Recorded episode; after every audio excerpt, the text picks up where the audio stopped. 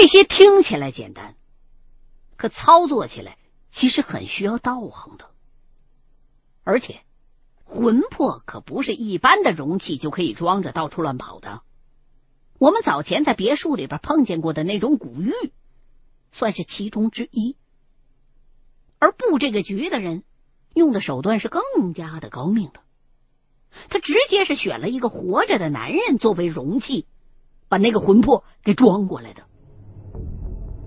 这个男人身上的阳气，既能够压制住女人的生魂，让她无法外逃，取出来也相对容易一些。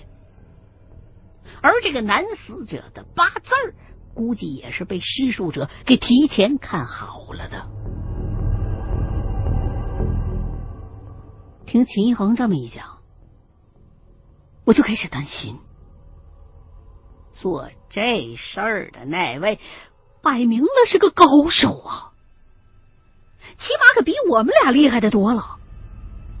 我们俩现在坏了人家的好事儿，恐怕是会遭到报复的吧。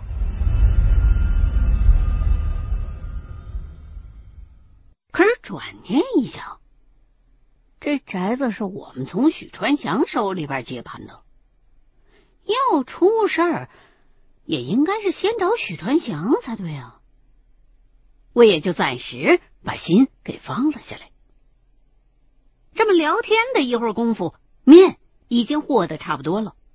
秦恒用手指头稍稍搅了一下，点点头，说：“一会儿我把那个会供。”从门把手上解下来，到时候你躲远一点，别一不小心着了道了。我呢，到时候会把面条去系在惠供的头上。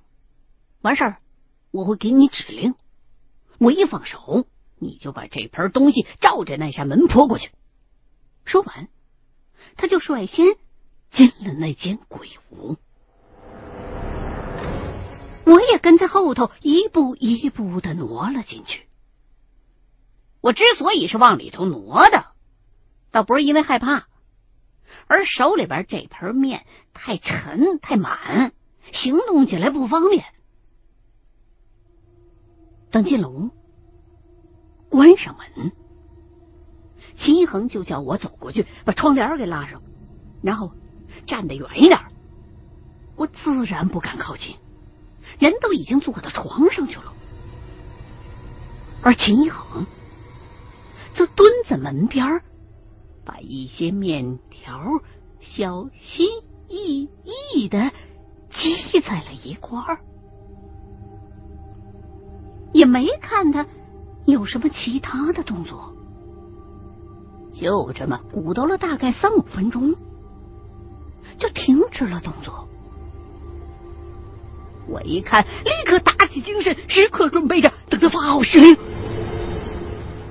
这回他倒没搞突然袭击，喊之前先用眼神示意了我一下，而后他放下手中的面条，整个人往后撤了一大步，退到了墙根，随即大喊了一声“泼”，我立刻抬手一盆面糊就泼了过去。这一泼下了十足的力气，生怕泼不到的门上一整盆面糊，噗嗤一家伙。就把连门带的一整面墙都糊了一半。秦恒躲在一旁，眯着眼睛打量了一下，我点点头，走过来递过来一根烟。事情解决了。哎，这钱挣的真不容易，卖力气卖命就差卖身了。我一屁股坐倒在床上，就问他：“这做鸡蛋面的浆糊还能辟邪吗？”秦恒被我问乐了，说：“这东西不能辟邪的，撑死可以稍作防御。之所以用面条绑在惠公的头发上，是因为面条的成分是五谷之一，阳性重一些，加上韧性差，很容易就能被拽折。”这惠公再怎么着也是一样脏东西，要是不用点手段，很可能咱们刚把它从门把手上解下来，咱们自个儿就先着了道了。所以才选择这么放开他。那盆面糊啊，就是为了看看他走没走。说话间，我们已经抽完了烟，分头把昨晚上留下的东西收拾好，就准备返程去找许传祥签二手房的买卖合同。出门的时候，因为地面上又脏又滑，我们俩都走得很慢。秦一恒走在前面，先开的门，但是他并没有接着往外走，而是用手指了指门，让我往那看。我顺着他手指的方向看过去，虽然已经有了心理准备，可心脏还是不由得紧缩了一下。门边那儿。有一个很清晰的印记，看着有点像是刚刚有两个人的手指头尖儿在门上划过的样子。我敢肯定，这不是我跟秦一恒的手指头印儿。看来。那个倒霉的惠公已经离开了。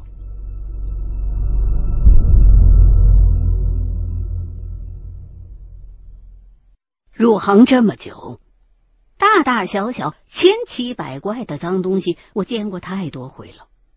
可是我每一次重新再看见这种东西的时候，都觉得还是很考量自己的心理素质。毕竟。是看不见、摸不着的东西，却又有能力在一个你看得见、摸得着的世界里留下痕迹，这会让人产生一种恐惶。这恐慌来自于你对这个已知世界的不确定。不过，人生在世，尽量快乐的活着才是王道。想那么多也不顶饿，所以我们俩出了宅子就直奔这个城市最好的饭店。反正即便是合同还没签，这钱是已经算是装在兜里了。胡吃海喝了一顿之后，下午我们俩就约了许传祥签合同。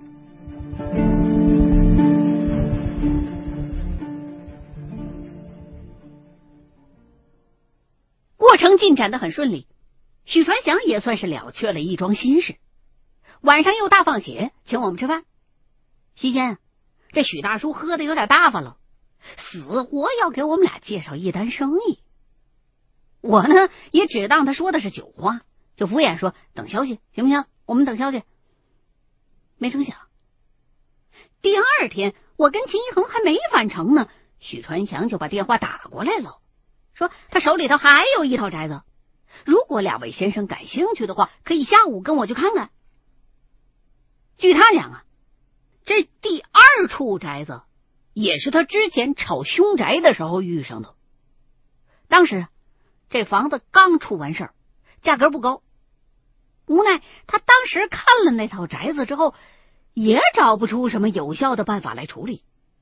最后生意没做成，这房子也是到现在还没卖出去呢。不过这么一拖，价格倒是比刚出事儿的时候还低了。如果您二位先生能接手的话，利润应该不错。而且这房子也在市内，路程很近，来去也很方便。如果好解决的话，不会耽误你们二位太多的时间的啊。唯一的一点就是，呃，希望事成之后，我呢可以从中拿一些这个中介费。许传祥的这个提议，很是让我动心。我跟秦一恒的小生意都是雇了人在打理的，现在要是回去的话，也就是坐下来商讨一下宏达集团的新楼盘被默许让人半夜三更的往墙里边镶埋棺材那事儿了。说实话，我本能的有点抗拒回去，也不知道为什么，总觉得一谈起之前的那一系列案子。我脑袋就大，所以跟秦一恒商量的时候，我立马就表态说：“既然来了，能挣的钱就捎带着挣了算了。”也没反对，就让我直接在电话里边跟许传祥那头约好见面地点。两个人收拾了一下，吃了中饭，下午就去跟许传祥见面了。三个人也没多耽搁，直接上了车，直奔那处凶宅。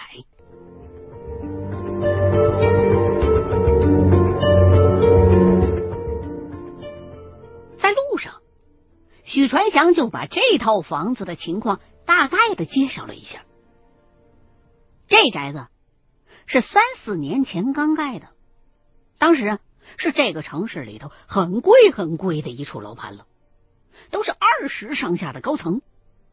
出事儿的这套单元呢，在其中一幢楼的十四楼。当时是一对新婚小夫妻买了座婚房的，结果装修好了，刚住进去没几天，家里头就出事了。新娘子在屋子里头吞安眠药自杀了。这两个年轻人刚结婚不久，女方就轻生了，当然让人生疑啊。所以这事儿当时在这一片被传的很广，大家伙都在猜测，这新娘子到底是因为什么自杀的呀？后来。绝大部分人都说是那女的发现丈夫在外头养了个小的，一时间想不开就自杀了。不过这些都是人云亦云，具体的原因恐怕只能问当事人了。许传祥当时去看这套房子的时候，倒是从这家人嘴里边掏出了一些线索来。按照这家人说的。好像是这小夫妻俩结婚之后啊，新郎官发现新婚妻子不是处女，或者是流过产，反正是跟这种情况相类似。新郎呢就很是不以为然，两个人几乎每天都为了这事儿吵架。后来新郎官一气之下就搬到朋友家里边去了。就在这时候，新娘自杀了。死的人虽然说是自己的老婆。可是，毕竟人死之前，小两口是处于冷战状态的，也不知道这男的是心里边愧疚啊，怕触景生情，还是对这凶宅犯怵。总之，这新郎官就好几个月都没敢再回来住了。后来，更是直接把这套房子在中介那儿就挂了牌了，想卖了。无奈挂单好几个月。都没人敢问津。时间一长，这男主人就对这套房子没有那么大的抵触了。最后啊，还是搬回来自个儿住。为了壮胆儿，多一些人气，他还把自己的父母和正在这个城市找工作的表弟接过来一块住了。可是，就在这一家人刚搬进去没多久。房子里头就开始出现怪事。一开始，他们并没有往多里去想，因为最初这怪事儿就是他们家会经常无缘无故的丢鞋。他们家的习惯是在门外那楼道里头，靠自己家这一侧放一个鞋架，进门之前呢，把鞋脱了放在鞋架上。直接在门口换拖鞋再进屋，一来呢比较规整，二来呢也免得把灰尘带进来。当这家人第二天出门准备要穿鞋的时候，哎，就经常会发现放在楼道里边鞋架上那鞋不见了，还总是一只一只的丢，从来都不是这一双鞋成双成对的没了。这家人一开始啊也没在意，认为呢只是某个楼层的小孩淘气啊搞的恶作剧，还一层楼一层楼的去找过，但是也没找着那些丢了的鞋。他们的这个小区是比较高档的，住在里头的人都不缺钱，而且楼道里边每天都有物业人员按时过来巡视和打扫，所以被人偷鞋这个可能性是很低的。况且，即便是有那种心理变态的小偷，真的过了层层关卡进来偷东西，而且是为了偷鞋来的，也不会只拿走一只鞋的呀。这家人就只好亡羊补牢，把那鞋架啊就收到自个儿家的屋里头来了。这么一来，鞋倒是不丢了，可是诡异的事情发生了。这家人早上开门的时候，隔三差五的就会在自家门前捡到鞋。这些鞋啊，还都是旧的，不是他们家以前丢的那些。而且，同样不是成双成对、一双一双的出现，也是一只一只的。就给你贴着门边在那放着。这家人一开始以为是之前偷自己家鞋的那个小孩有新玩法了，就拿着这些单针的旧鞋去满单元挨家挨户的问了一遍，可是没有一家邻居认领的。这下这家人才开始害怕了。男主人的老爸老妈率先搬回了自己的家，男主人呢，后来也害怕，去外边找了个新住处，租房住去了。房子里边现在就只剩下了这个男人的表弟，因为贪图这房子离当时上班的地点比较近呢，又不用交房租，环境设施还这么好，就咬着牙没搬。这宅子虽然死过人。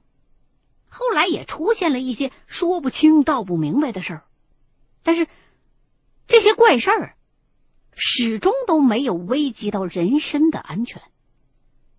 所以，他这表弟虽然一开始也住的提心吊胆、胆战心惊的，但是硬扛了一个星期之后，发现也没见有别的怪事儿发生啊，就安心的住了下来了。搬出去的男主人一看表弟一个人住，这不挺好的吗？